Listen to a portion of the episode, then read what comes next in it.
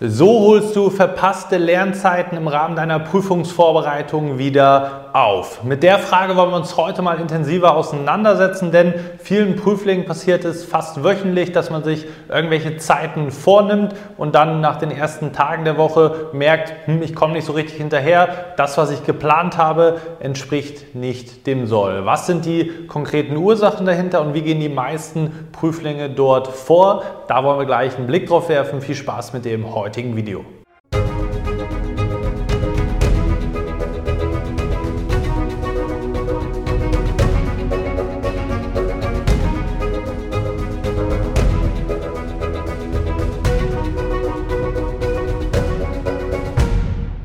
Und damit hallo und herzlich willkommen zum heutigen YouTube-Video. Heute geht es mal um die Frage, wie du deine verpassten Lernzeiten bestmöglich aufholen kannst. Mein Name ist Marlo Steinecke, ich bin selbst Steuerberater und Dozent sowie Geschäftsführer der ESA Examensvorbereitung GmbH. Dort helfen wir dir gemeinsam mit unserem Team durch unser individuelles und ganzheitliches Prüfungsvorbereitungskonzept dabei, dass auch du dein Steuerberaterexamen erfolgreich meistern kannst. Und es kann immer mal wieder vorkommen, dass Lernzeiten ausfallen. Natürlich kann man nicht erwarten, dass 100% innerhalb einer Vorbereitung von einem oder anderthalb Jahren wie geschmiert läuft, dass da nichts dazwischen kommt. Aber es kommt natürlich wie immer so ein Stück weit auf die Häufigkeit an, dass Lernzeiten ausfallen. Und ich will dir heute ganz wichtige Mindsets mitgeben hinter dieser Frage, Lernzeiten einzuhalten, zu verschieben, ähm, ausfallen zu lassen, dass man da mal so ein bisschen mehr in die Ursachen rangeht, als jetzt zu sagen, ich habe Montag einen Lernblock gehabt, den habe ich nicht gemacht, dann mache ich den am Mittwochabend. Das geht ein bisschen tiefer rein, ähm, das werden wir gleich sehen. Die erste Frage, die wir uns stellen müssen, ist das überhaupt sinnvoll, Lernzeiten nachzuholen? Da muss man sehr, sehr differenziert draufschauen.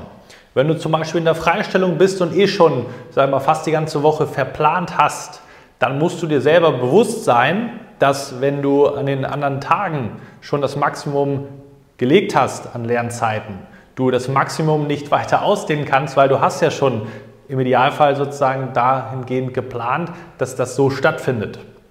Und dann passiert etwas in der Vorbereitung, auch losgelöst von der Freistellung, dass man sich gezielt die Zeiten raussucht, wo man noch nichts eingeplant hat. Und das ist sehr, sehr differenziert zu betrachten. Was meine ich damit?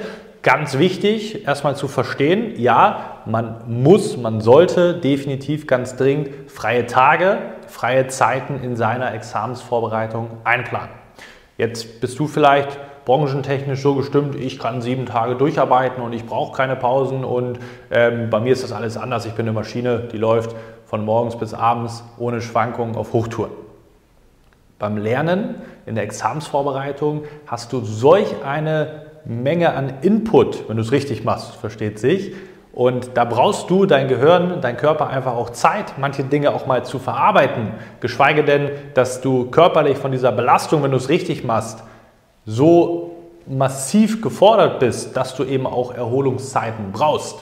Und wenn dein Impuls jetzt ist, du hast zum Beispiel Montag bis Samstag die Woche geplant, von morgens bis abends mit deinen Lernzeiten und Sonntag ist dein freier Tag. Und jetzt bist du ein bisschen demotiviert, schaffst Montag nicht alles, schaffst Dienstag nicht alles und hast jetzt ein schlechtes Gewissen. Und aus diesem schlechten Gewissen heraus, weil du sagst, oh, ich habe hier x Lernzeiten geplant, Montag, Dienstag habe ich nicht geschafft, jetzt lege ich die auf meinen freien Sonntag. Das ist der häufigste Fehler und der größte Fehler, den du in dem Fall machen kannst. Wieso erarbeiten wir uns jetzt an dem zweiten Punkt hier? Das Aufholen an den freien Tagen ist nicht nur Selbstbetrug, sondern auch selbstzerstörerisch. Warum wähle ich hier solch gravierende Worte, um dich auch dahingehend wach zu rütteln? Was das mit der Treppe auf sich hat, werden wir uns gleich dann natürlich anschauen. Warum ist es Selbstbetrug? Wenn du Lernzeiten planst, Montag, Dienstag, Mittwoch, Donnerstag, Freitag, Samstag zum Beispiel, und auch Sonntag den freien Tag planst, und jetzt Montag, Dienstag etwas nicht schaffst, weil du keine Energie hattest, weil was dazwischen gekommen ist, und du jetzt ein schlechtes Gewissen hast und das dein Antrieb hinter der Handlung ist, diese Lernzeiten auf den Sonntag zu verschieben, aus diesem schlechten Gewissen heraus zu handeln, ist nie ein guter Ratgeber, weil nur um in dieser Woche 1 unserer Betrachtung jetzt hier oben die Lernzeiten einzuhalten und zu sagen, ah, ich habe ja alles geschafft, sich selber deswegen Selbstbetrug, was vorzumachen. Ich habe ja zwar nicht Montag, Dienstag die Sachen eingehalten, aber dafür insgesamt. Wenn das zulasten deiner freien Tage geht, dann belügst du dich selber, weil dieser freie Tag, den du eingeplant hast, das ist ja keine Spaßveranstaltung, sondern das ist auch eine geplante Handlung, um im Examen zu performen, beziehungsweise der Vorbereitung aufs Examen. Den freien Tag machst du ja nicht nur aus Belohnungsgründen und streichst den deshalb, sondern der freie Tag ist genauso wichtig, um diese Performance, diese Hochperformance, das akademischer Leistungssport, wie wir immer sagen an der Stelle, um diese Performance überhaupt sicherzustellen, aufrechtzuerhalten. Und nur damit du dir selber sagen kannst, ach, ich habe ja alle Lernzeiten unterm Strich geschafft. Das ist nicht das, worauf es ankommt, sondern du hast Montag in meinem Beispiel und du hast auch am Dienstag das Ganze in Sand gesetzt und so ehrlich musst du mit dir selber sein und da musst du ansetzen. Wie kannst du systematisch verhindern, dass diese Lernzeiten ausfallen? Ich sage, wie gesagt, nicht, dass du 100% immer einhalten musst. Dann ist das eben mal so, dass du Montag und Dienstag vielleicht eine Stunde weniger gemacht hast. Aber nur weil du ein gutes Gewissen haben möchtest, das auf den freien Tag zu legen, ist einfach Selbstbetrug.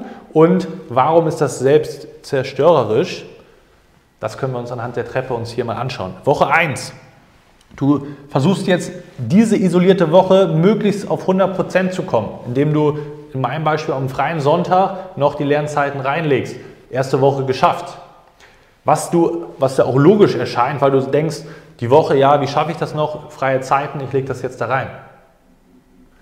Was du aber nicht siehst, und das ist der ganz, ganz große Fehler und das große Problem, welche negativen Folgeauswirkungen hat das denn, wenn du die freien Zeiten nicht einhältst? Umso näher du zum Examen kommst, umso näher der Oktober rückt, desto schwerer wird dir das fallen und desto mehr Leute fallen diesem Ganzen zum Opfer. Am Anfang sagen viele noch, ich nehme den freien Tag. Wenn man den Berg an Arbeit sieht, Kurzschlussreaktion, ich nutze jetzt die Zeit, weil ich habe ja da zusätzliche Kapazitäten. Einer der größten Fehler, wie gesagt, denn das hat brutale Auswirkungen auf Dauer, wenn du das immer so machst, wenn du sagst, ach, die freien Zeiten, hier mache ich noch ein bisschen und die streiche ich nochmal und da lege ich nochmal das rein, was ich nicht geschafft habe.